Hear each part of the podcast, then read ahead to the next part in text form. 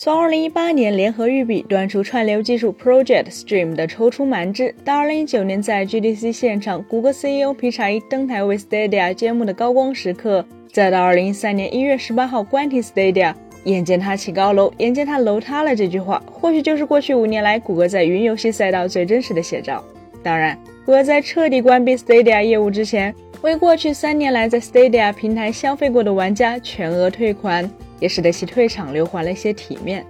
过去五年间，在人力、物料、宣传等方面的高额投入以及全额退款带来的损失，也意味着谷歌在 Stadia 项目上势必需要承担一笔巨额开销。因而，此前有不少观点认为，谷歌必然会将 Stadia 项目的遗产废物利用。毕竟，无论是硅谷的巨头，还是国内互联网行业巨头，向未知边际的探索都是必然。但即便财大气粗、资源雄厚如大厂，也很难确保某个项目就一定能成功。所以，对于失败的项目来说，将残骸回收再利用也是必然。根据去年谷歌内部人士透露的信息显示，未来谷歌云游戏业务将转向为向合作伙伴提供解决方案，重点会转向与合作伙伴的白标交易上。所谓白标，其实就是在空白的标签贴上采购方的标志和 logo，也就是贴牌。而贴牌也就意味着 Stadia 将从台前转向幕后，变为 Google Stream。从直接为玩家服务转型为向有意提供云游戏服务却因缺乏相关技术的游戏厂商提供支持。彼时，许多业内人士都认为，Stadia 未来或将作为行业合作伙伴的技术平台，而不是游戏圈的 Netflix。然而，就在近日，前 Stadia 游戏总监、现 Google Cloud 负责人 Jacob b u z e r 在接受 Axios 的采访时，却给谷歌的云游戏业务判了死刑。他表示，该公司将不再提供白标版的 Stadia。不幸的是，当我们决定不推进 Stadia 的发展时，这种服务也很难再提供了。将云游戏解决方案作为技术中台提供给 B 端用户，这其实是目前云游戏领域非常主流的一种商业模式。事实上，游戏上云也是当下相当多游戏厂商共同的需求。比如米哈游的云原神，就是其与合作伙伴卫领时代一起打造，这是全球首款上架 App Store 的云游戏产品。当下游戏市场的发展状况是移动端游戏蒸蒸日上，传统的 PC 与主机游戏在走下坡路。而这背后的原因，则是现代游戏对于终端硬件性能的要求越来越高，而与之相对应的，则是并非所有玩家都能对终端持续不断的进行更新。为了体验最新的 PC 主机游戏大作，一台价值三千多元的游戏主机或是六千多元的电脑是基础，所以硬件的门槛也导致游戏厂商的产品能覆盖的人群是有限的。而云游戏技术则是以云计算为基础，将图形处理与数据运算集中到服务器端，在很大程度上减轻了对终端硬件的需求。然而，游戏上云本身技术难度也相当高，它并不等于是云游戏时代的电信机房。事实上，游戏上云需要两个核心技术，一是虚拟化技术，另一个则是服务编排技术。